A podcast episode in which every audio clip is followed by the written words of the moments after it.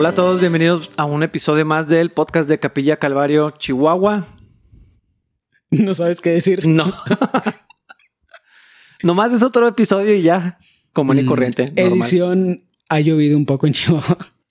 Hijo, de verdad, yo me alegro mucho cuando llueve. Sí. Y me da risa porque justo antes de que vinieran las tormentas esas extrañas a Chihuahua, que gracias a Dios por esa lluvia, yo había dicho a la congregación, oren por lluvia. Entonces, un montón de gente así de que, Sí. o me escribió, Sí, me dijo así de que, oh, estuvimos orando y mira, no manches, Dios respondió inmediatamente y yo, ah, mira. ¿Qué? Yo pensé que ibas a decir otra cosa porque algo gracioso que pasó.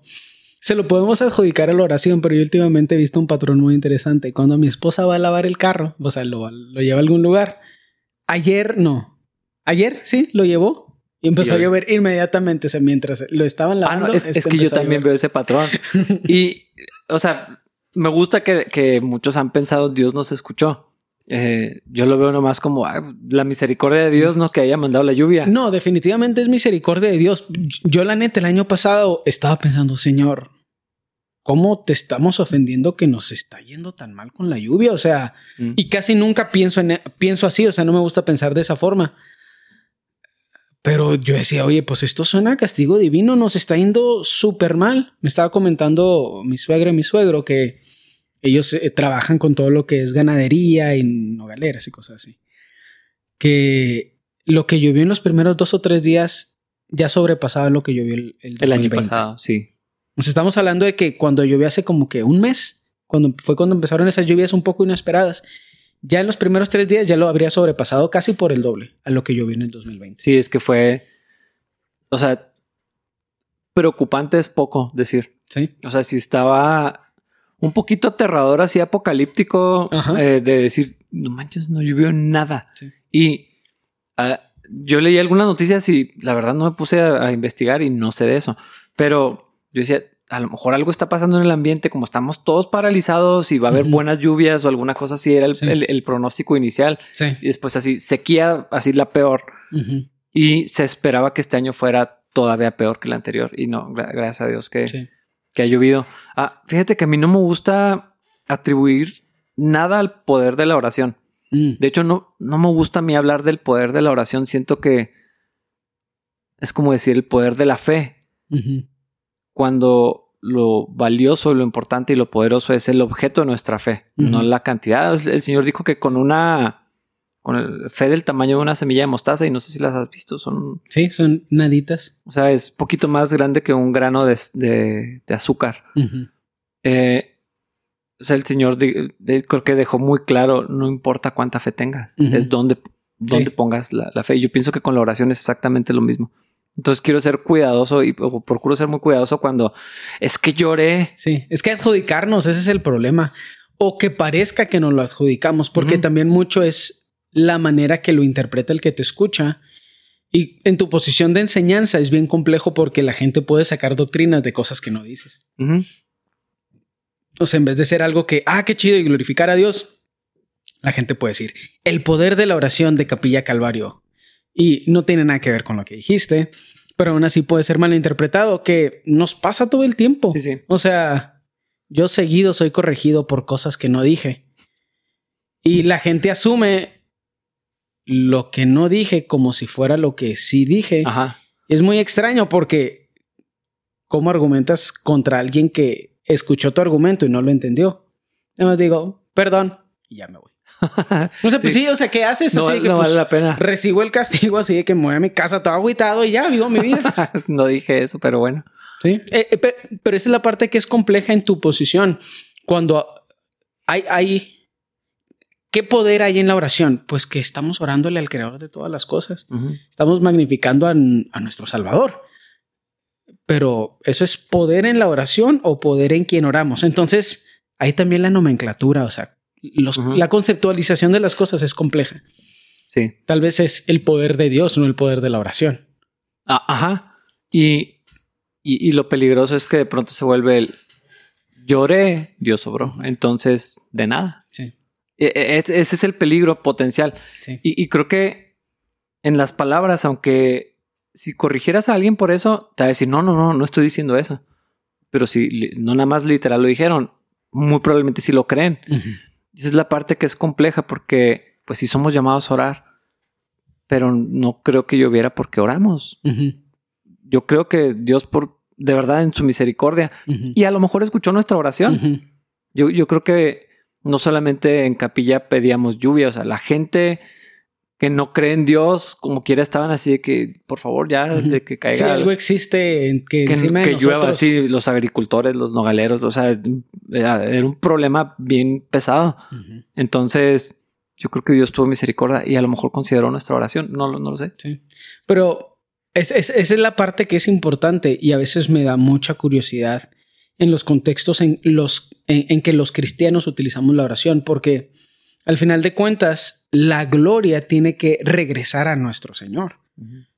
No es que oraste. Y, y para mí, esa parte peligrosa es la que hacen hacer muchos ministerios. ¿Cuál es la palabra amable para decir inútil? No productivos. Porque hay gente que percibe sanidad, que, que ha orado por gente y la gente sana como su poder. Y luego hace un ministerio de su poder de sanidad. Y hay gente que por alguna razón ora y la gente sana. Pero a mí me ha tocado ver otra gente que sobre esa línea abusa de esas cosas. Y no es, mucha gente no sana, nada más. La percepción pública es que hay sanidad en su oración. Sí. Pero no es cierto. No hay sanidad en la oración, hay sanidad en el poder de Cristo. Eh, la Biblia creo que es bastante clara al respecto. ¿Por qué dejó de llover en Israel cuando Elías oró? ¿Porque Elías oró o por el poder de Dios? Entonces hay un problema de como de comprensión y de conceptualización. Sí. Cuando nuestra voluntad se alinea a la de Dios, la oración. Es que eso, eso exactamente. ¿Dónde estaba el corazón de Elías? Ujú, En lloré y Dios cerró los cielos. No. E- Era un hombre sometido a Dios de una manera impresionante. Sí. En comunión con Dios, eh, como en ese tiempo no había nadie en Israel.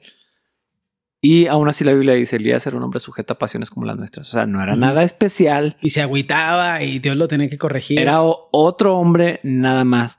Pero cuando oramos conforme a la voluntad de Dios, porque encontramos promesas en Juan 14, por ejemplo, habla varias veces, ¿no?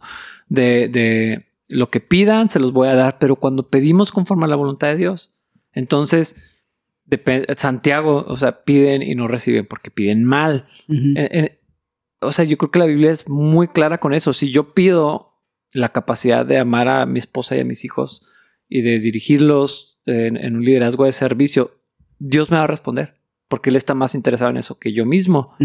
Si yo oro por una camioneta, pues Dios a lo mejor me la podría dar, Sí. pero lo más probable es que no, porque estoy pidiendo mal. Es que, ¿para qué quieres esa camioneta y por qué no lo podrías hacer a pie? O sea, a veces me da la impresión de que ese es el pensamiento de Dios. Ok, ¿quieres una camioneta? Lo pienso así como un, como los de Shark Tank o algo Sí, así. sí. Ok, ¿quieres una camioneta ah, para ir a visitar a gente en necesidad? ¿Por qué no te doy una bicicleta mejor? Y esa es la parte que es raro. O sea, como que Dios dice, no necesitas eso para una bicicleta. A mí no me puedes engañar. A mí no me puedes vender la idea de que tú necesitas un carro. Ay, ya tienes un, ca- un carro que si llega a esa parte de la ciudad ni siquiera está tan lejos. Si la necesitaras la camioneta, ya te la habría dado. Si la, si la necesitaras para hacer lo que crees que dices necesitar hacer, ya lo estarías haciendo y te sería extremadamente complejo hacerlo. Y Dios ya habría pro- provisto. Eh, creo que a veces se malinterpreta lo que pasa en la situación con Abraham, de que la Biblia dice que cambió Mm. como el pensar de Dios, Sí, sí, sí. pero creo que el análisis de eso no puede ser tan literal.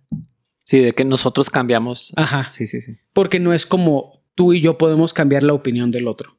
Es otra cosa. Es como un niño puede cambiar la opinión de un papá. O sea, el, el papá no va a hacer algo que no quiere hacer. Sí, sí, sí. Nada más a veces está jalando algo de ti. Y no hay otra forma que nosotros los humanos lo podamos perci- percibir o entender o conceptualizar o explicar o pasar a través de los de, de las eras y de los años. Pues, Más que decir cambió la opinión de Dios, pero es obvio que si tienes un entendimiento un poquito más alto, no cambió la opinión de Dios. Es lo que pasa entre un padre y un hijo. El hijo le pide y el papá jala, empuja, moldea, transforma. Y luego parece que el papá cambió de opinión, pero no, no pasa así. Sí, exactamente. El papá logra el- lo que quería en el corazón de su hijo. Un papá nunca hace lo que no quiere. Y si eres un papá que hace lo que no quiere con sus hijos, eres un mal padre. ¡Ja! Amén. Lo digo no teniendo hijos, no me hagan caso. No. Pero lo he visto. A mí Sí. me encantan los niños, lo he visto. Y si eres un papá que hace lo que sus hijos quieren, mal padre. Sí, o a veces estás muy, muy, muy, muy, muy cansado. Ajá. Pero si lo haces continuamente, sí eres mal. Ujú. Sí, a lo mejor una de vez en cuando, cuando ya te vencen. Sí, y a veces, ah, ya, está bien. Sí. A mí me toca ver mucho eso. Es que los niños, híjole, es un poder increíble que tienen. Saben, saben, saben exactamente dónde. Pero, Pero ese es precisamente el problema. ajá, Eso es lo que les enseñas. Si sigo insistiendo, va a ser lo que quiero, porque mi voluntad de bebé de dos o tres años puede más que la de este nomás señor. tengo que llorar más. Nada más tengo que avergonzarlo en público. Ese es un factor súper interesante. Sí. Cuando los papás son avergonzados por sus hijos, casi siempre los hijos consiguen lo que quieren. Por eso es- está bien padre cuando nomás lo sacas de ese contexto. A, a mí me, tú, tú lo has visto varias veces y me ha pasado que gente piensa que me los llevo a, A darle- a darles nalgadas. Y a veces, no, es más, creo que nunca he hecho eso cuando hay gente ni, nada. Eh, más bien lo que hago es nomás los quito de donde puedan tener toda esa atención y entonces ya no tienen Sí. ese poder. Sí, les quitas, inmediatamente les quitas su, su leverage, su palanca. Su palanca. Sí, sí, sí. Totalmente. Y entonces me siento con ella. Y estar ahí sentados es aburrido. Ya no, ya nadie te está haciendo caso a tu llanto, etcétera, etcétera. Entonces, el punto es si un padre lo puede hacer bien, tal vez Dios lo puede hacer mejor. Entonces, o sea, sí me hace interesante todo eso del poder de la oración, porque para mí el poder más grande de la oración, si es que se le puede adjudicar algún poder, es la el proceso transformativo que sucede en nosotros. Ujú. A veces siento que decir las cosas en voz alta o meditarlas como una petición nos llena un poquito así de que, ah, canijo, está bien tonto que esté pidiendo eso, ¿no? Y sabes que es cierto eso. Y, y también algo que pasa que, que yo he visto, lo he visto mucho con, con Wendy y conmigo. Cuando hemos tenido ciertas peticiones especiales, no sé si decirlo así, fuera de lo, de lo ordinario así de todos los días. eh, la paz que te da de que si el resultado no es el que queríamos, pero como ya habíamos orado y ya estaba, es como si te digo, mira, te voy a dejar esto aquí. O sea, ya no está en mi control, ya no es mi negligencia, ya no es mi... O sea, ya, Apatía, ya- indiferencia. ya está delante de Dios. Entonces, si Dios dice, "Mm, no. O sea, hay un montón de paz porque habíamos orado y entonces, ah, ok, pues le pedimos a Dios que Él decidiera y ya decidió. Sí. Pero cuando no, no, lo, no lo hemos hecho, eh, viene la angustia, la incertidumbre de nos equivocamos, hicimos mal, este, fallamos. O sea, porque está, de- la bola está en nuestra cancha. Pero cuando oras en un sentido Lo pones a los pies del Señor. y entonces Dios, lo que tú quieras hacer con esto ya es- sea tu voluntad. Sí. Y hay un montón de paz en eso. Entonces, cuando- independientemente del resultado, nuestra vida se alinea a la voluntad de Dios. Es, es algo muy chido que, que yo he encontrado en la oración. Y es, y es interesante porque lo que no me gustaría que sucediera es que crean que no deben orar. Mm, No, no, Más no, bien, para nada. deben de dejar de orar con una agenda. Porque a Dios no le gusta eso. A Dios no le gusta que tengamos nuestra agenda. O es su agenda o no se va a armar. Pero yo puedo hablar de la experiencia personal de situaciones milagrosas después de orar. Literal, casi se volvió como una... ¿Ahora qué queremos? O sea, es, es literal Sí, sí, sí. pero el corazón de mi familia era para el servicio de nuestra comunidad cristiana y del Señor. Y, o sea, mi mamá no me dejaría mentir. Orábamos una semana por un piano. O sea, por un piano así de que Mm. para poder tocar. Por eso hoy puedo tocar instrumentos. O sea, Dios ya tenía, o sea, ya estaba la voluntad de Dios ahí. ajá. Yo tenía como 11 años y ese fin de semana tuvimos un piano. Y así, cosa tras cosa, pasó como seis semanas seguidas. Terminó en un carro. Mm. Pero ¿para qué queríamos el carro? Para poder ir a servir a la iglesia, para poder ir a visitar gente, para llevarle, porque gente a veces nos llevaba comida Sí. a la casa y nosotros se la queríamos llevar a otras personas porque no la necesitábamos. Pero es que es el problema, no orábamos con una agenda. Como que algo pasaba en nuestros corazones y pensábamos, como que estaría bueno tener un X cosa. Y había algo en el corazón. Y éramos niños, o sea, Sí, sí. porque mi mamá nos ponía a orar a nosotros. Y orábamos con la certeza de que Dios iba a escuchar nuestra petición, aunque siempre mis papás eran claros de que que escuchara nuestra petición no significa que nos iba a dar lo que queríamos. Entonces pensamos y nos poníamos de acuerdo. Y lo vi suceder sin detenerse como por seis semanas. Y terminó en un carro. O sea, ahí, están, ahí está el registro de que estas personas, estos hermanos, esta gente desconocida nos vino y nos regaló algo y todos así de que, mm, ¿tú quién eres? ¿Y por qué me estás dando un carro? No tiene, ¿qué estás haciendo? Pero ¿sabes qué es lo que está? O sea, eso está muy chido porque es un testimonio de algo que Dios hizo. Y me del poder de Dios, no del poder de la Exactamente. Y me recuerda el aceite de la viuda. Porque el pasaje es milagroso, está increíble.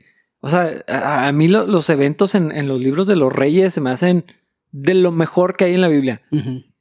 Y me priva que digan, si hubieran puesto más vasijas, Dios le hubiera dado más. En, tu contexto sería si hubieran pedido más. Si hubieran orado por 10 semanas. Sí, o sea, en lugar de 6, eh, o sea, ustedes limitaron a Dios. ¿Por qué no pediste la camioneta? ¿Por qué no pediste la casa? ¿Por qué no pediste el... Se me hace un... O sea, se me hace una tontería bien ofensiva contra Dios, así como de... No, y también no hablaría mal de eso de mi familia. Dude, nos, Dios nos regaló un carro. O sea, ¿qué tan enfermo tienes que estar para después de que Dios te regala la neta, nadie sabe que nadie sabe qué significa que alguien te regale un carro, más que con excepción de los hijos de papás ricos. Pero nadie ha experimentado en su vida que un desconocido le regale un carro. Nadie, dude. Eso no pasa. Eso no pasa en el mundo real. No pasa en las películas, no pasa en ningún lugar. No es normal. No tiene sentido. Casi es inmoral. ¿Por qué tenemos un carro? Nada más porque éramos por él. Y lo todavía vamos a seguir. Eh, Estamos satisfechos de nosotros sí que qué pero, rollo con Dios. Pero yo sí he escuchado que eso se enseña. Ah, muchísimo. y, en ese pasaje así de que si no hubiera sido por la falta de fe y si no hubiera puesto más ollas, limitamos a Dios y digo, no, no o sea, ya se acabaron las ollas, déjalo ya. Exactamente. Ya tenemos suficiente. Dios nos dio más de lo que, o sea, a nadie le regalan un carro. A nadie. ni, a nadie se le llenan un montón de vasijas de la nada. O sea, es que y lo todavía así como que, porque no pidió más. Es, sí es una... ¿Para qué? Es que el problema se vuelve para qué. O sea, la gente quiere utilizar a Dios como su proveedor infinito para satisfacer sus necesidades personales. Sí. Y, fíjate, eh, no ha sido necesariamente así como esa racha que tuvieron ustedes, milagrosa. Pero tú sabes cómo, y luego quiero platicarlo con la iglesia. En algún momento quisiera platicar las cosas que Dios ha hecho, de cómo nos cambiamos y la provisión de Dios de muchas maneras. Eh, ah, estaría padre tener esto, híjole, bueno. Y luego de pronto, ah, mira, aquí, aquí pasa, este, necesitamos, estaría padre pintar. ¿Se acuerdan? Si, han seguido el podcast, hablábamos de que estaría bien padre pintar aquí. Eh, nosotros no pusimos dinero para hacerlo, ni mano de obra. Lo íbamos a hacer, pero no, fue necesario. No fue necesario. O sea, una y otra vez vemos así la, la, mano de Dios obrando en, en cosas que, pero era su voluntad. Sí. No han sido caprichos y aún así Dios nos ha bendecido de maneras que así consintiéndonos tal vez. Ajá. Sí, sí, pero, sí. Pero no han sido los caprichos de nuestro corazón. O sea, el Espíritu Santo, y ese es como el, truco de que Dios te concederá las peticiones de tu corazón. Pero cuando te deleitas en el Señor, los deseos de tu corazón cambian. Son los del Señor. Exactamente, las cosas que quieres, que anhelas, que pides, que crees que necesitas cada vez más se van alineando con la voluntad de Dios, entonces ya no son tus caprichos, no son tus cosas egoístas, eh, hay propósito en, lo que, en lo que pides o, estás orando lo que específicamente la Biblia dice que deberías de, orar. Y entonces Dios se manifiesta de maneras increíbles. Eso que les pasó está fregoncísimo. está absurdo. Y a veces yo intento acordarme y le vuelvo a preguntar a mi mamá porque digo, ¿eso es algo que me inventé o es algo que pasó? porque casi va en contra de lo que creo de la oración. O sea, creo que Dios puso eso en mi historia personal para que recordar el poder de la oración. Porque yo en mi, en mi vida personal de oración, yo siento que es la forma en que me acerco a Dios y que abro algunas cosas emocionales, espirituales, hasta psicológicas, que son difíciles abrirlas a nivel consciente. Bla, bla, bla. O sea, no sé qué estoy diciendo, pero eso es lo que yo siento. O sea, casi nunca oro por cosas que quiero porque Dios me ha bendecido un chorro. Me tendría que poner a pensar qué quiero. Y si se, le pidiera a Dios algo que quiero, probablemente me daría pena. O sea, no sé. Hay un pedal que me gusta, que es muy caro, cuesta como 600 dólares, que no necesito. no le voy a pedir eso a Dios. ¿Por qué? Porque necesito otras cosas como prioridad. Necesito ser una persona diferente. Necesito ser transformado a la imagen de Cristo.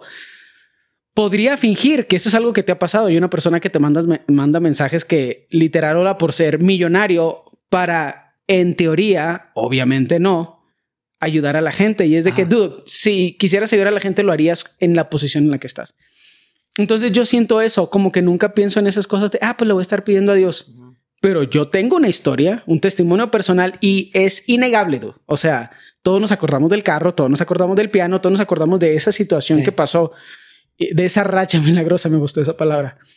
Entonces no puedo negar que el poder de Dios, cuando nos humillamos y le pedimos, Señor, pues nosotros nunca lo vamos a poder comprar. O no lo das tú, o pues vemos cómo le hacemos. Porque esa, es, esa es otra cosa. Si Dios no nos hubiera dado todo lo que nos proveyó milagrosamente, como quiera habríamos visto la forma de hacer su voluntad y de trabajar en su obra. sí. No sé, o sea, me da gusto tener esa experiencia porque no puedo negar la conexión que tenemos con el Señor de Él como, como Jehová Nisi, como nuestro proveedor.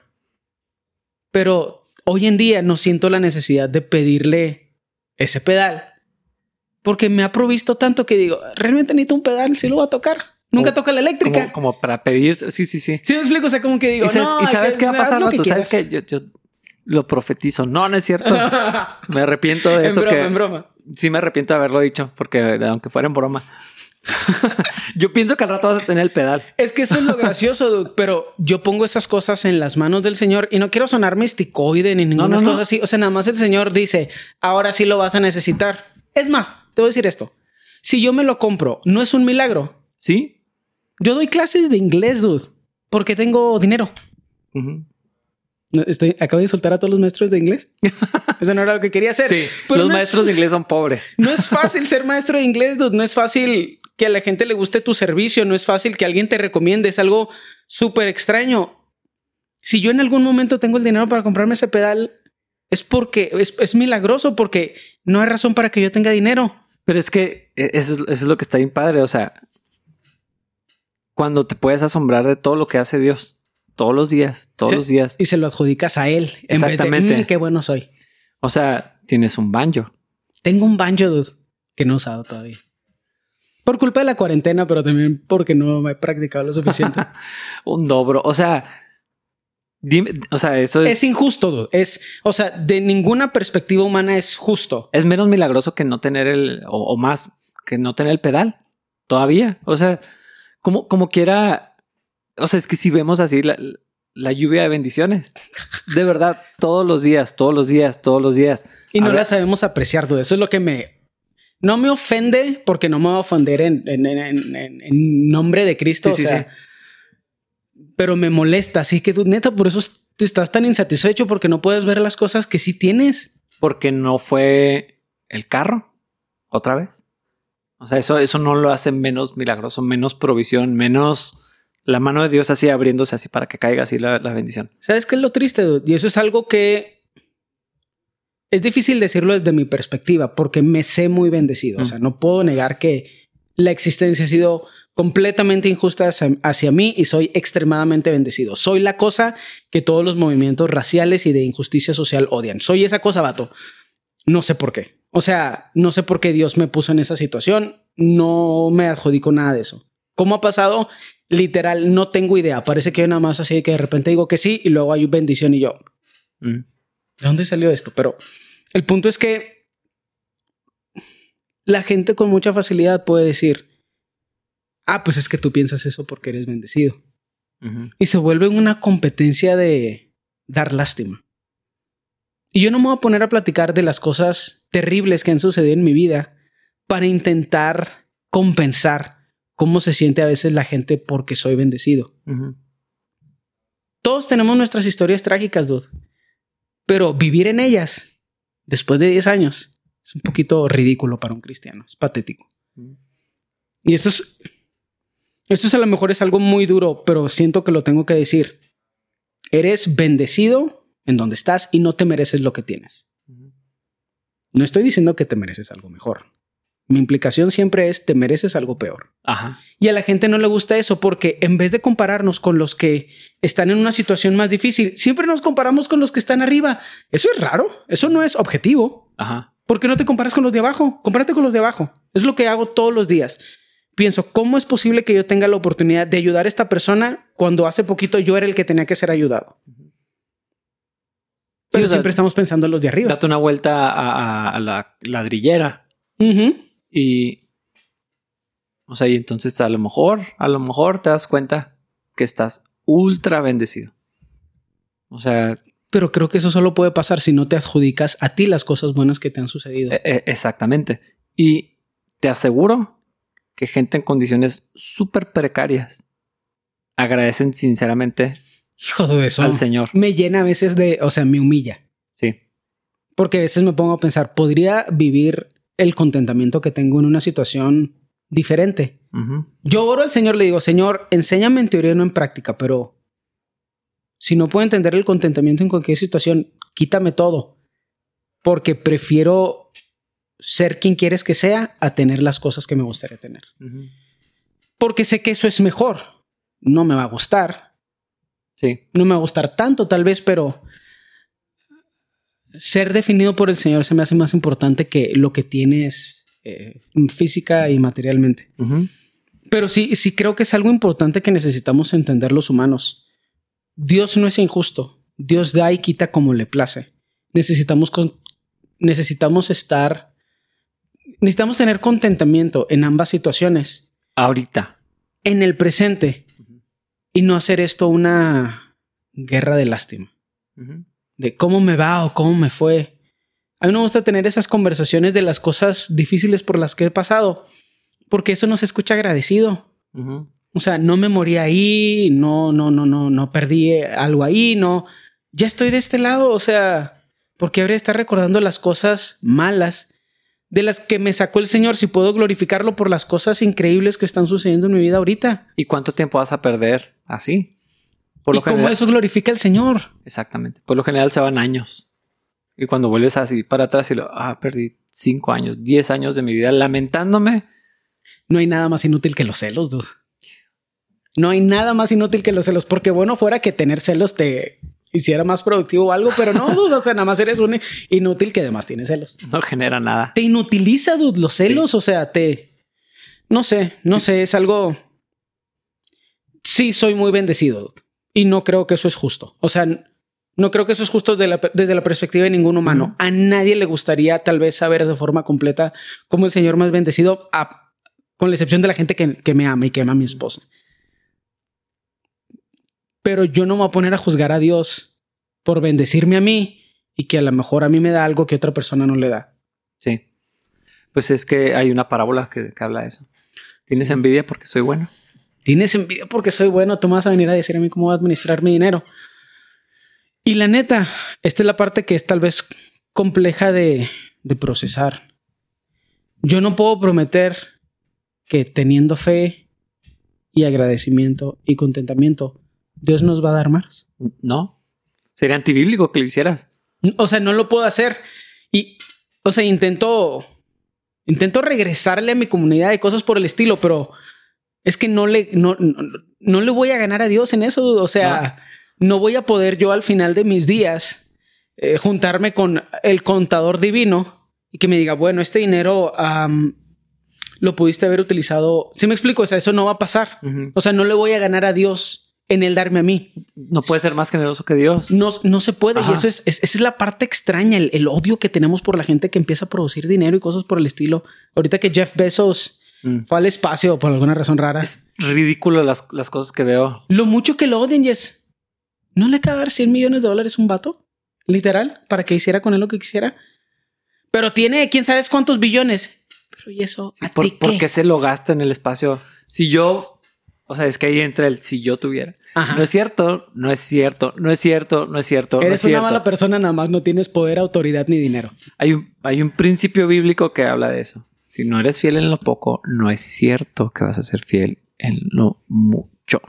Si no puedes compartir tu burrito, no puedes compartir tus billones. La idea de que, de que ser billonario es inmoral. Pero es, es raro porque no es basado en nada. O sea. Es basado en los celos, en el resentimiento, pero no, ninguna, ningún libro sagrado dice eso, ¿eh? Pues eso es lo interesante. La Biblia no dice eso.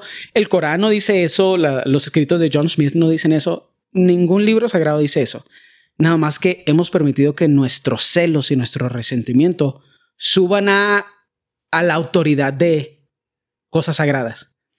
Pero la Biblia no dice eso y es una moralidad que nos inventamos. Sí. Porque no hay tantos billonarios desde hace tiempo. Eso es algo más o menos nuevo. Y nada más nos inventamos, ah, ser millonario es, ser billonario es malo. ¿Por qué? Pues porque sí, no. O sea, porque hay gente que se está muriendo de hambre. Porque lucraron con la gente, abusaron. Yo, yo he estado viendo esas noticias de, de Jeff Bezos, así como que sí, se gastó billones para ir a un viajecito al espacio a costa, o sea, no, ¿cómo decía la publicación? Algo como con su dinero, así como preguntándolo. Lo logró a base de abuso de la gente. Dude, Pero ¿cómo?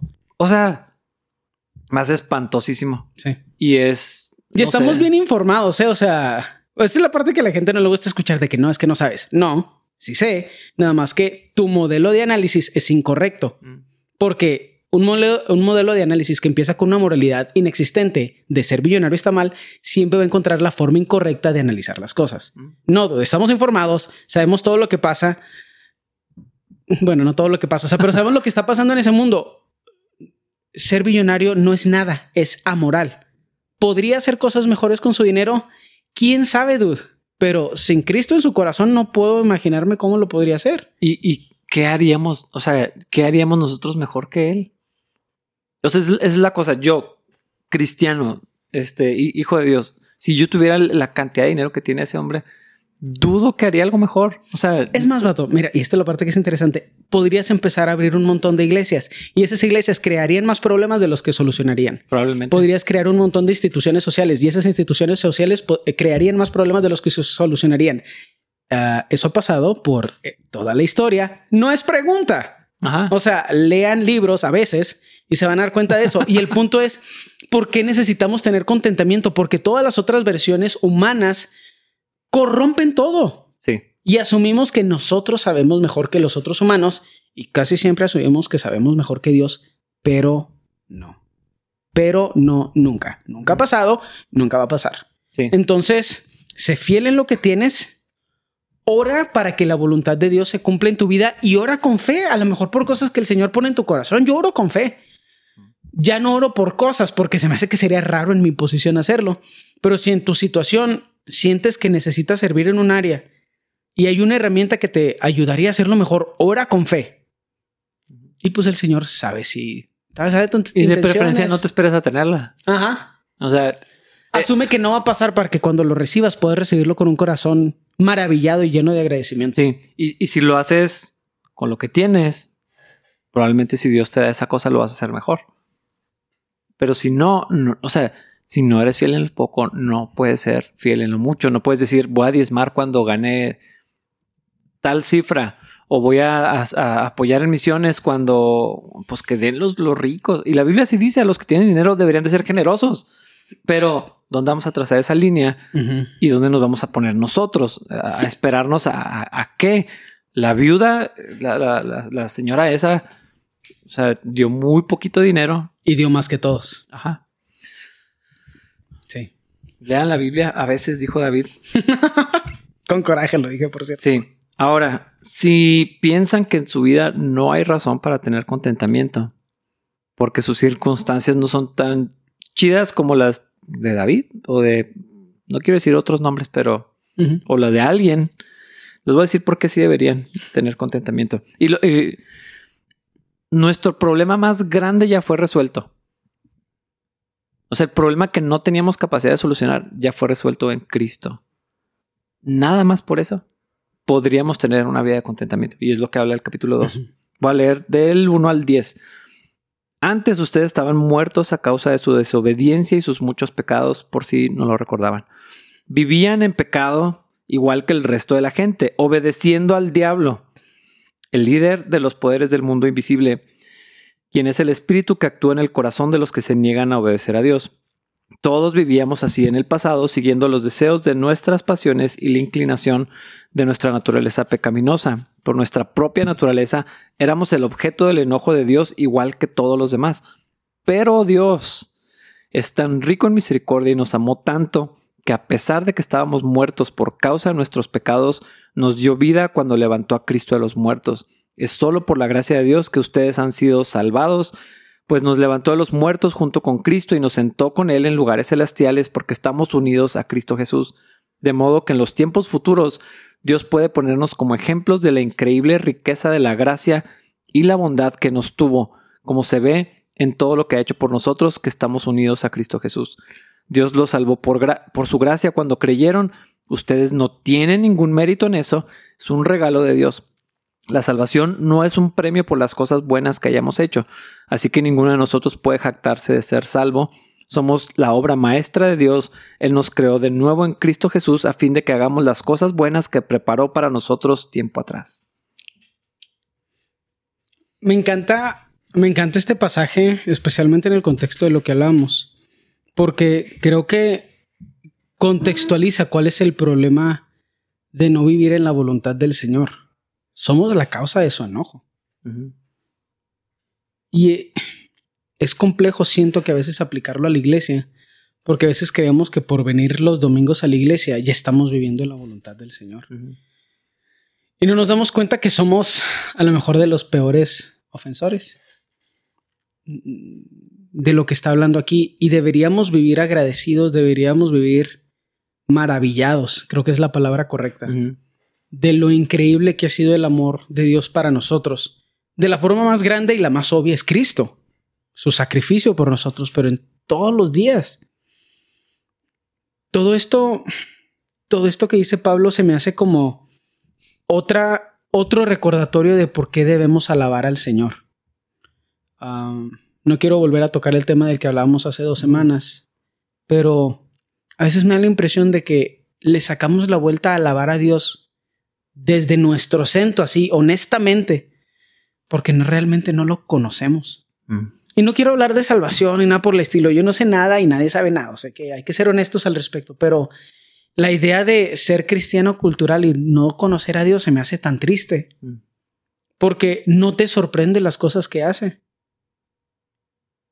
Y, es, claro aquí en el, en el primer versículo. Antes ustedes estaban muertos a causa de su desobediencia y sus muchos pecados. Vivían en pecado igual que el resto de la gente, obedeciendo al diablo.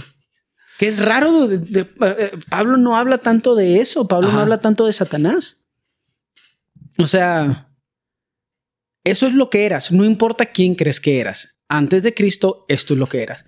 Punto, no es una opinión, es una afirmación. Pero eso incluye a los que nacieron en una familia cristiana. Eso incluye a personas que están en la iglesia cristiana, que son personas morales, que nunca fueron promiscuos, que nunca han sido borrachos, que nunca han dicho groserías, que nunca han robado dinero, que nunca, o sea, no, no, no deja espacio para, ah, bueno, sí, pues los, los perversos, o sea, todos, todos hijos del diablo, obedeciendo al diablo, muertos. Y, y o sea, cuando volvemos a ver lo que esto significa, independientemente de las circunstancias en las que estoy, si me falta dinero, si quisiera ganar más, si quisiera vivir en otro lugar, si la situación familiar, es muy caliente. Si la situación familiar, matrimonial o con mis hijos o de no tengo novio, lo que sea, eh, eh, eh, es, o sea, esto debería ser suficiente. Haber sido rescatados de esto. O sea, no me mató el Señor en mi sueño. O sea, y no voy a ir al infierno por la obra de Cristo Jesús. Nada más eso. Si, si eso fuera todo lo que tuviéramos en la vida, sería suficiente. Es suficiente. Más bien no nos gusta pensarlo. Creemos que nos merecemos otras cosas. Y por eso el Señor le dijo a Pablo, bástate mi gracia. Sí. O sea, esta, esta gracia. Esta literal. Nada más eso. Pero, pero Dios, aparte de eso, y lo dice en otro pasaje, ¿cómo no nos dará juntamente? O sea, si no nos negó a Cristo para resolver este problema, ¿cómo no nos dará juntamente con Él todas las cosas? Y entonces aparte todas las bendiciones diarias, materiales, físicas, emocionales, espirituales. Eh, o sea, de verdad es que no se me ocurre otra palabra más que esa que usaba la hermana, ¿no? Lluvia de bendiciones. Sí, es que sí es. Sí. O sea, todos los días así chorreando eh, en, de maneras asombrosas. Sí. Sí, es, es increíble Pero el corazón tiene que estar en el lugar correcto. El egocentrismo tiene que estar en el lugar correcto. O sea, es difícil no ser egocéntrico, pero cuando todo lo haces acerca de ti, es bien difícil agradecerle a Dios por cosas que tú crees que te ganaste. Sí, y, sabes que es algo continuo. Pienso en esa idea del sacrificio vivo. Ah, hace poquito, unos, unos días, eh, estaba con Wendy y los niños, hicimos una fogata. Y en la noche yo creí que la apagué. O sea, le eché agua y luego llovió. Y no me aseguré. Y en la mañana. Pues habría pensado uno que ya no, o sea, con agua y lluvia es más que suficiente. Ajá. Y en la mañana fui a verla porque estaba humeando. Le picamos así poquito con un palo. Así, o sea, ardió completamente. O sea, podrías cocinar algo así. En menos de cinco minutos ya podías haber cocinado algo. Eh, y, y, pienso que así es exactamente esta asquerosidad que está en mi corazón. Sí. O sea, la, falta de gratitud, la falta de contentamiento, el orgullo, lo que pienso que me merezco. O sea, no es algo que, ay, ya ahora ella se lo entrega al Señor. Al día siguiente ahí está. O sea, y no hace falta moverle mucho para que se vuelva a, avivar. O, sea, yo lo veo en mi corazón. Cuando hablo de, gratitud y así, o sea, no es lo natural en mí. Tengo, no es lo natural en nadie. Pero, pero yo sé que, que ahí está. O sea, no, es que todos los días mm, amanezca agradecido. Se me olvida y me apena decirlo. Se me olvida y está esa cosa ahí ardiendo adentro de mi corazón y luego empieza, empieza a crecer y de pronto eh, empieza a salir algo ya como resentimiento. Y sí. que decir que. El ya viste. Sí. Ya viste lo que tiene aquí. sí, yo así lo veo. Es. Y es, y es, o sea, que tener cuidado porque nuestra concupiscencia dice ya viste, pero también Satanás dice ya viste. Sí, nomás tiene Así es como crea división. Nomás le pica poquito con un palo. Ajá, sí, sí, es lo único que tiene que hacer porque ya está flameando, pero. Sí, o sea, no, yo creo que ni siquiera tiene. El trabajo del diablo no es tan difícil. O sea, la tiene fácil con nosotros porque nomás le mueve poquito y se convierte en algo impresionante. Sí. Eh, espantoso, ¿verdad? Impresionante de, feo. y creo que por eso la importancia de regresar a leer pasajes como este. Ya sé que ya lo dije, y lo, pero lo voy a seguir diciendo una y otra vez. O sea, haber leído Efesios o saber estas verdades una vez en la vida no es suficiente. Porque, porque esa cosa vuelve a crecer y vuelve a salir y, volvemos a perder vista de las misericordias de Dios. Y, nos acomodamos en, otro estándar de que, bueno, si Dios me ha bendecido hasta aquí, probablemente esto es lo que me merezco. Y entonces a partir de aquí para arriba y empezamos a compararnos hacia arriba y, se nos olvida de dónde nos sacó el Señor. Sí. Sí, y, Pablo es claro porque también en el siguiente versículo dice, todos vivíamos así en el pasado, o sea, no eras bueno y luego te acercaste a Cristo, o sea, eras malo, nada más no te conocías tan bien o la gente no te juzgaba tanto, pero siempre has sido malo. Hasta Cristo eras malo, sí. inaceptable, manchado, digno de condenación. Y Ahí es donde el problema, y, hemos hablado de eso mucho, es probablemente el tema que más tocamos, o sea, la idea de creer que eres bueno, porque siempre está la tangente de eso, siempre que hablamos de la gracia mm. y que hablamos de por qué las obras no son suficientes, está el undertone, el como que esa cosita así en la esquina. No eres bueno. Y que creas que eres bueno es una mala, o sea, es malo. Yo no creo que soy buena persona. Cristo en mí es bueno me civiliza, no sé cómo decirlo. Pero yo no soy una buena persona. Y siento que tienes que conocerte muy poco para creer que eres una buena persona. Y creer que eres una buena persona sin Cristo, lo único que hace es hablar de tu ignorancia. Sí. Del plan divino y de lo que podría ser en las manos del Señor. Y es que eres, eres bueno o piensas que es bueno comparado con quién. O sea, con Hitler probablemente. Sí, pues eh, así, pues está bien fácil. Y como no, no sé, o sea, es muy fácil encontrar una medida mala para, para Para justificarnos, sí. Y, y, y, lo, ahí sí lo hacemos hacia abajo. Ajá, sí, es cierto. en lo moral nos medimos hacia abajo. Hacia abajo, así con, con lo que pensamos que es lo peor. Oye, pues no robo, no hago nada malo, pues oye. Sí, no soy tan mala persona. Eso lo escucho muchísimas veces porque es difícil tener que lidiar con eso y creo que es algo que nada más el Espíritu Santo puede romper para llevarnos esa convicción de, de reconocer, no, no es cierto, no, no, no, soy buena persona. Y gracias por Cristo. Y, ajá, exactamente, gracias a Cristo. Ahora soy, acepto a Dios.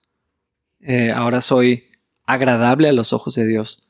Eh, como que, no sé, eh, el atributo de la santidad de Dios es bien importante tenerlo en mente. Todos, ¿verdad? Todos los atributos de Dios, pero cuando pensamos en la santidad, o sea, un Dios altísimo, un Dios santo, un Dios que es puro, que habita en luz inaccesible. O sea, ¿qué, le, le, podemos ofrecer? ¿Qué, ¿Cómo podemos ser aceptos así? O sea, e, es un descaro pensar que, que hace como que no, yo no necesitaba tanta sangre de Cristo. Dame con una gotita así en el, en el pulgar para poder poner mi sello. Está. Por eso habla mucho de la enfermedad del humano, o sea, del poder del egocentrismo. Yo eh, lo digo otra vez, yo intento no ofenderme en a nombre de Dios. A nombre de Dios. Para una vez que si me enchilo, digo, neta, ni yo creo que eres buena persona. Mm. ¿Cómo crees tú que eres buena persona? O sea, es, bizarro. o sea, y, y, no me ofende nada más, me entristece porque digo, dude, no, no hay crecimiento en el, en el espacio donde estás, en el lugar espiritual donde estás. No hay crecimiento, no hay, no hay para dónde ir porque crees que eres bueno. ¿Y Cristo para qué entonces? ¿Para qué la comunidad cristiana? Si ya eres buena persona, vete a tu casa, ya ganaste. Nos prepárame un lugar en el cielo. Ajá. Prepárame un lugar. Está bueno. Apártame un asiento. Pero es que todos saben, yo lo he dicho, me encanta Reina Valera, sí soy fan de Reina Valera. Pero esta, versión, esa parte, esta porción está muy buena. Sí, o sea, me, gusta mucho como dice, ustedes no tienen ningún mérito, ninguno de ustedes, ninguno de nosotros puede jactarse de la salvación, no es un premio. O sea, lo, deja bien, bien claro, o sea, no, tenemos ninguna aportación eh, que hacer. Y creo que fue Jonathan Edwards, no me acuerdo quién decía que la única aportación que traemos a la salvación es el pecado que la hizo necesaria. Eso está buena. Es que los puritanos también y así los esos grandes hombres decían cosas muy chidas. Sí, extremadamente agresivas, que es mi cosa favorita. o sea, pero ahora las celebramos de ellos y nos ofende las que decimos nuevas o si las repetimos. Sí, yo creo que el problema con las cosas que digo es que no estoy muerto. O sea, creo que en algún momento podría algunas cosas que digo podrían ser citas que la gente podría decir, pero ahorita como estoy vivo y soy insoportable. Yo como quiera, yo como quiera cito algunas, entonces. Pero yo la si algo, o sea, porque estamos hablando mucho de nuestra situación que es mala y como ¿cómo se llama eso? La, mi misantropía, o sea, odio a ah. los humanos. y, y no es el caso, solo parece y solo digo que odio a los humanos, pero realmente no es el caso. Más bien, a veces nos parece, bueno, ¿cómo, cómo digo? ¿Me parecemos? No sé. Ok, a, veces todos los humanos me da la impresión de que somos, o sea, que tenemos un objetivo muy extraño en la vida. Mm. Aún los cristianos se me hace así como que, no, pues a ver qué hago y es, pero, ¿y Cristo? O sea, mejor Cristo, ¿no? O sea, mm. mejor que tu idea y tu carrera o la cosa ridícula que crees que vas a lograr, mejor Cristo. ¿Qué te parece si mejor Cristo? No me gusta tener que tener esa conversación con cristianos porque el objetivo de nuestra vida está en el nombre, dude. Somos cristianos, Cristo. pero bueno, pero algo que a veces me motiva, particularmente este pasaje, es el 7, porque aspiro a eso, dude. De modo, de modo que en los tiempos futuros Dios puede ponernos como ejemplos de la increíble riqueza de la gracia y la bondad que nos tuvo, como se ve en todo lo que ha hecho por nosotros que estamos unidos a Cristo Jesús. Cuando veo esto, no me puedo avergonzar por lo que Dios me ha dado. No lo puedo hacer. No, pero sabes que, o sea, que Dios nos puede poner como ejemplos de lo que Él hizo, de lo que Él hace. O sea, esa parte, porque ¿dónde está? De lo que Él nos ha dado. Cuando, cuando dice que somos obra maestra de Dios. O sea, lean el contexto, lean todo lo que está diciendo. Estábamos muertos, hijos del diablo. O sea, y somos la obra maestra como, como dándonos eh, eh, esa atribución cuando literal el pasaje está diciendo lo contrario. Nos pone como ejemplos de su gracia, de su misericordia, de lo que Dios puede hacer, de su bondad, de su generosidad, de su paciencia. O sea, todo tiene que ver con Él. Sí. Y Él se lleva el mérito del proceso de restauración, no nosotros. exactamente. Entonces, aún las bendiciones materiales, que son las menos importantes, son, son esto, o sea, un ejemplo de lo que Dios hace, porque Dios es bueno, porque Dios quiere bendecir y reparte como Él quiere, como Él piensa que es correcto. Eh, y la neta, oro porque eso pueda suceder si mi vida sigue como va o cambia completamente en la situación en la que me ponga, porque a eso creo que sí podemos aspirar. O pues no sé qué significa aspirar sin... Es que es difícil porque aspirar no sé si es algo que somos los humanos o... No sé, pero espero, tengo fe que el Señor que empezó la obra la va a terminar. Y si la tiene que terminar y mi vida está en una posición completamente diferente, aspiro, no sé qué verbo utilizar, aspiro a que Él pueda seguir diciendo, ok, lo que fuiste y lo que eres no es la misma cosa y eso me glorifica. Y otras personas lo van a ver y van a decir, ah, qué rollo con Dios. Ajá. Este vato no es lo que fue. Este vato no es una buena persona, yo lo conozco. ¿Qué provocó el proceso de transformación? Porque ese es el detalle, especialmente cuando empezamos a creer. Y a veces que la gente también eh, es algo de personalidades y cosas por el estilo, pero si hay un proceso progresivo de, de cosas que son un beneficio a nivel social, porque muchas veces no podemos medirlo de ninguna otra forma, pero que, que la gente empieza a ver algo en nosotros bueno para los demás que no había visto antes, solo hay dos opciones. O Cristo lo hace, o esa gente o esa persona ah, que estás observando es mejor persona que tú. Y hay gente que sí lo cree, o sea, hay gente que es, se cree más bondadoso y mejor persona que los demás. Pero los creyentes necesitamos ver nuestra situación del pasado, no como lo que somos, sino lo que éramos sin Cristo. Entonces lo que somos en Cristo es, es a mérito de Él. Sí. Y fíjate que está ese lado del orgullo de creer que soy mejor persona, pero también la desesperanza que puede traer cuando piensas que otro es mejor persona. Ah, y, decir, es que no soy tan buena gente, o yo soy esto, o yo he hecho esto. Eh, que es la misma cosa, ¿no? Desde la misma perspectiva, pero es el otro egocentrismo. E, exactamente. O sea, bueno, pues es que si, si, se va a tratar de lo que hacemos, pues a lo mejor y sí, yo, yo no lo sé, tú lo dices. Eh, no lo dije yo, tú lo dices, es bíblico. pero eh, pero si es Cristo y entonces cuando veo una persona con gozo, con gratitud, con contentamiento, no es porque yo sea peor persona. Eso es lo que hace Dios.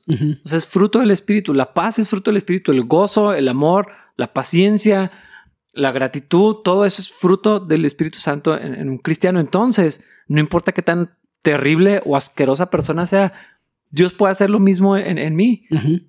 Y ese es un testimonio vivo, o sea, de... Ajá. Mira lo que Dios hace. Sí. O sea, eso es lo que Dios hace. Entonces, Dios, pues es verdad lo que tú dices. Entonces lo puedes hacer también en, mi corazón. Y, entonces podemos también orar por eso y pedir eso, caminar en esa dirección y, desear o anhelar e, esas cosas también son, o sea, es, posible. O sea, se, pone al alcance de, todos. O sea, no es que nosotros tengamos gratitud con Dios porque Dios nos ha consentido. No. No hay gracia especial. Yo también creo eso. No hay gracia especial. No sé si eso es raro, pero no hay gracia especial. O sea, Dios nos extiende una gracia a cada individuo y tiene una relación personal con nosotros porque Él puede hacerlo. Pero no hay gracia especial. Yo no tengo una gracia mayor que la tuya y nadie tiene una gracia menor que la nuestra. Todos tenemos la misma gracia. Se revela tal vez en la vida de forma diferente, pero la gracia que necesitamos, todos la tenemos. Sí.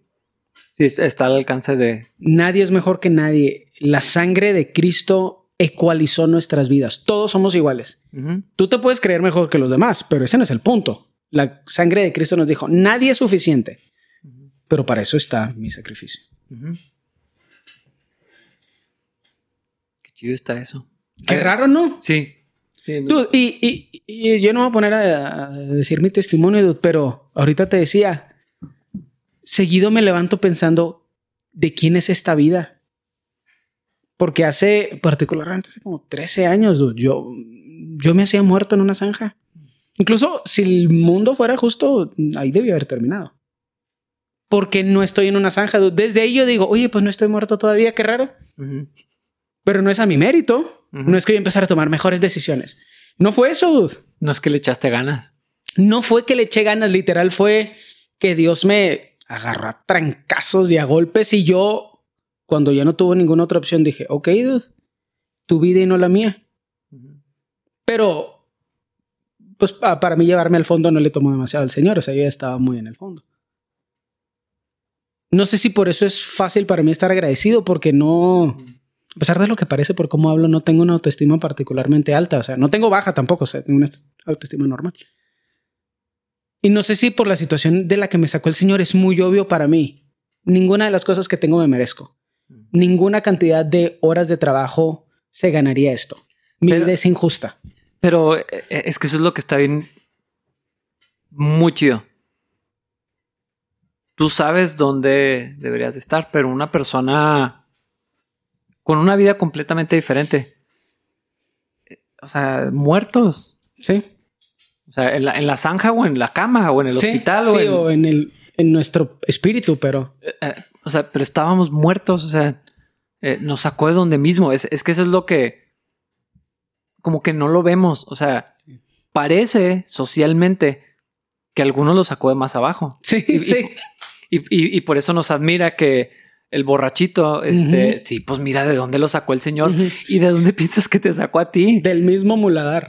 O sea, eh, Efesios nos, nos deja bastante claro eso, o sea, del mismo hoyo, del mismo agujero, del mismo valle de huesos secos, o sea, no dice, había unos secos en extremo y otros con carnita, ya, ya avanzados, no. Todos, o sea, del mismo agujero nos sacó el Señor. Todos enemigos. Exactamente, enemigos de Dios, eh, lejos de la gloria de Dios, insuficientes para alcanzar la gloria de Dios, en tinieblas, perdidos, nuestra, o sea, obedeciendo al diablo. O sea, hijos del diablo. Ajá. Entonces, pero no dice, ay, no, pero no. Este. Pero tú menos, tú menos hijo. Gloria a Dios, dudos. Es que Rafa era sobrino del diablo nomás. no era hijo del diablo. Era primo segundo. primo segundo grado. O sea, e, y entonces cuando vamos aquí decimos, ah, mira, pues a mí también me sacó de un hoyote. Mi vida no fue muy inmoral. En muchos sentidos, en otros sí. Pero eh, a nivel social, a, lo que la gente pudiera percibir, eh, pues mi vida estaba bastante... Muchas cosas que no debía haber hecho, muchísimas terribles ofensas contra Dios. Pero, pero en general, pues es que comparado con quién. Sí. Eh, y entonces, si yo leo esto, no puedo pensar que Dios me sacó de una zanjita menos profunda, porque me sacó exactamente donde mismo. Mi vida iba exactamente en la misma dirección. Estaba igual de muerto que el peor de los criminales y de la, mi persona más inmoral en, la cultura o más torcida o más lo que quieras. O sea, no soy diferente. Sí. Me sacó exactamente de donde mismo. Sí. Porque el estándar es Cristo y es un estándar absoluto. O Cristo o, condenación eterna. Ese es el estándar. Cristo o condenación absoluta. Y nada más el sacrificio de Cristo puede hacer por nosotros lo que hacemos. Y quiero insistir en esto. Cuando empiezas a entender a Cristo, y a veces cierro los ojos y no puedo decir que lo veo, pero lo siento cuando estamos cantando. Y a veces se me da tristeza ver a la gente así toda ridícula con los brazos cruzados. El neta se ven ridículos con los brazos cruzados porque no estás engañando a nadie. no seas cool en la alabanza. Sé ridículo en la alabanza. Sé que sea humillante y que tu familia te pueda ver realmente agradecido con el Señor. Porque cuando Él está aquí, y me acuerdo de esto, y a lo mejor, insisto, a lo mejor como yo fui peor persona y estoy muy consciente y así de que, no, pues mira, pues, lo registro. A lo mejor yo estoy más agradecido, pero creo que no funciona así. No. O sea, creo que todos deberíamos estar agradecidos porque todos estamos en el mismo lugar, como lo decías. Debo admitir que me da tristeza cuando la gente no canta así. A mí, insisto, ya lo dije y ya se ofendieron. Me vale. Porque yo no he hecho nada por nadie. Yo no me he ganado la alabanza de nadie. Es que aquí nos debemos. Aquí nos debemos. Y yo, me acuerdo mucho del pastor Ken Graves, el dragón cómo quisiera invitarlo. Y me, acuerdo cuando decía, no estén esperando a, ver si sienten en su corazón levantar las manos. Levanten manos santas. O sea, adoramos al Señor. Y me acuerdo que levantaba las manos y me daba miedo, así como que sí, sí, sí, sí, sí. en ese momento era por miedo al pastor, pero eh, su punto era, era ese. O sea, no es cuando lo sientas, no es cuando, o sea, levanta las manos, adora al Señor. O sea, donde estás ahí en tu lugar, o sea... No lo hagas porque te convencimos, no, no lo hagas por vergüenza, hazlo porque nada más Él se merece adoración y nunca nadie más se ha merecido adoración y nunca nadie más después se va a merecer adoración. Eso es, es la parte más extraña, eh, nada más hazlo, dude, nada más hazlo y ya. Y, Sí. y, y- y cuando te rindes y dices, ok, lo voy a hacer, aunque tal vez no lo sientes, yo neta tengo fe que el Señor nos extiende la mano y a veces cuando levanto las manos, yo sé que en teoría ese es en señal de rendimiento, Sí. pero a veces la, la extiendo porque no estoy listo para la alabanza y la extiendo como para que la agarre. Ay- Señor, Ayúdame. le estoy súper regando y me da pena. No sé cómo alabarte bien ahorita, la panza o alguna cosa. Sí. Ah, échame la mano porque no la estoy armando, pero sí sé cómo debo alabarte y no lo voy a seguir haciendo mal. O sea, no me lo permito. Yo este, este miércoles de los bautizos que estuvo increíble esa noche, de verdad, no, me, ¿no? no me gusta abusar de, de esa palabra. Eh, eh, tenía muchas cosas en la cabeza, se estaba tirando mucha agua, se está mojando la alfombra, estaba pensando en el protocolo, aquí le iba a decir muchas, muchas, muchas cosas. Y me estaba distrayendo en, en- en- en la alabanza. Y de verdad, así, yo, yo creo que fue el Señor, me recordó así al pastor Ken Graves, así de que no me importa cómo te sientes, no me digas cómo te sientes, no te esperes a ver cómo te sientes, levanta las manos y adora al Señor. Estás aquí para adorar al Señor. Eh, Fue el recordatorio así de que, ¿qué, qué estamos haciendo hoy? Bautizos, sí. Pero esto es una noche de adoración y yo estoy pensando en, en, en, La alfombra. en- sí, la alfombra y si está el, el agua fría o caliente. Y, y, y de verdad, una parte de mí dijo, es que no siento. Y lo hace, como, "Ch, ch, ch, ch". levanten manos santas. Ah, sí. Es como que, Señor, perdón. O sea, Sí. a, a esto venimos. No, eh, hijo, es que es. A esto venimos y estoy allá Pero pensando qué en increíble tonterías. es el Señor, dude, porque no tenemos que ser perfectos. Podemos, en la gracia, apoyarnos en el Señor. Obviamente eso no es una licencia para pecar y si ese es tu interés, no eres cristiano. Pero aún en nuestras deficiencias y en nuestra, la neta, y no quiero sonar ofensivo, pero en nuestra estupidez dude, no puedo pensar en otra palabra. Dios dice, bueno, ok, con esto tenemos que trabajar, con esto trabajamos. Sí, pues es que eso es lo que es. O sea, eso es era pura estupidez lo que estaba pasándome esa noche. O sea, Pero estaba está bien, dude, eso es lo increíble. Sí. ¿Cómo podemos ser amados así? Y si te pasa a ti, imagínate lo que le pasa a los demás, dude. No, más bien, si me pasa a mí, pues. Gracias a Dios por su gracia, de verdad. Y, y que fue y me encontré así como que, oye, no. Eh, si, te, Estás arruinando este momento para ti. sí- sí te acuerdas a que, a que vienes, ¿verdad? Y quién soy yo y, y de qué se trata esta noche. No es el protocolo, no es. Y, y de verdad, gracias a Dios por eso, porque a partir de ahí, que fue una corrección pronta, eh, hicimos un tiradero. No sé si lo veías desde ahí arriba. Un tiradero de agua, la alfombra se mojó toda. Aprendimos algunas cosas para la, la siguiente vez que lo hagamos, porque yo creo que este formato lo vamos a, a dejar. Sí, estuvo muy chido. Y, hijo, lo disfruté así bien cañón. Eh, y, pero no lo, pues no, no era para que yo lo disfrutara. O sea, creo que pude tener mi corazón así hacia el Señor, así pura gloria al Señor. Es muy chido. No es que cuando glorificamos al Señor y lo haces desde el centro de tu corazón, sí lo disfrutas tú.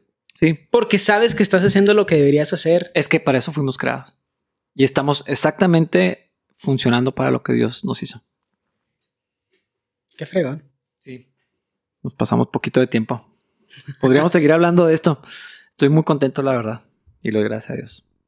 Lean Efesios. Yo, eh, de verdad, es, es- estos pasajes en particular, estos pasajes eh, nos definen. Esto es lo que me define. No lo que siento, no lo que pienso, no mis circunstancias, no lo que no tengo.